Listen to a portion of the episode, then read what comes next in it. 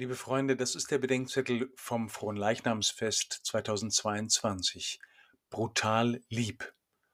Lukas 9, 11b bis 17.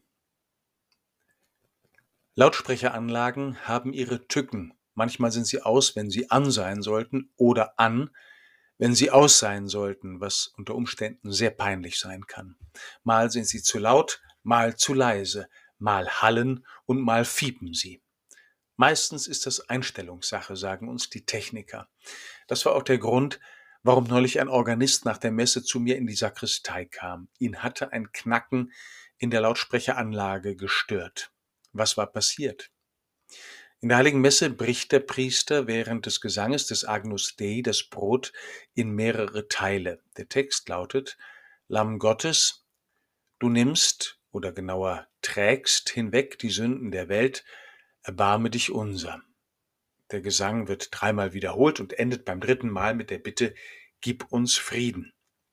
Der Kirchenmusiker machte mich darauf aufmerksam, dass ich das Brot so dicht am Mikrofon gebrochen hatte, dass man ein lautes Knacken gehört hatte.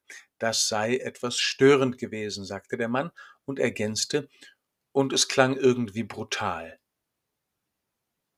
Der Ausdruck Brechen des Brotes ist eine feststehende Formulierung, die das Sakrament der Eucharistie bezeichnet. Es ist ein Ritus aus dem jüdischen Mahl, den Jesus beim letzten Abendmahl vollzieht. Nach ihm nennen dann auch die ersten Christen die Eucharistiefeier das Brechen des Brotes. Indem sie von dem einen gebrochenen Brot essen, treten sie in Gemeinschaft mit Christus, bekommen Anteil an ihm und bilden in ihm einen einzigen Leib. Nun ist dieses Brechen des Brotes aber nicht nur einfach das praktische Teilen eines Brotleibes in mehrere Stücke, damit jeder eines bekommt. Es stellt zugleich das Zerbrechen des leiblichen Lebens Jesu Christi in seinem Tod dar und erinnert an das Leiden und Sterben Christi. Beim Agnus Dei werden wir erinnert, dass beides zusammengehört. Erstens dass Jesus sich antun lässt, was wir Menschen uns selbst und einander antun. Und zweitens, dass er sich als das geschlachtete Lamm, wie die Offenbarung sagt, und das gebrochene Brot verteilen lässt, um die Verteilten zu einer neuen Einheit mit ihm zu verbinden. Und es klang irgendwie brutal, sagte der Mann in der Sakristei. Ich konnte gut verstehen, dass ihn das hörbare Brechen des Brotes störte.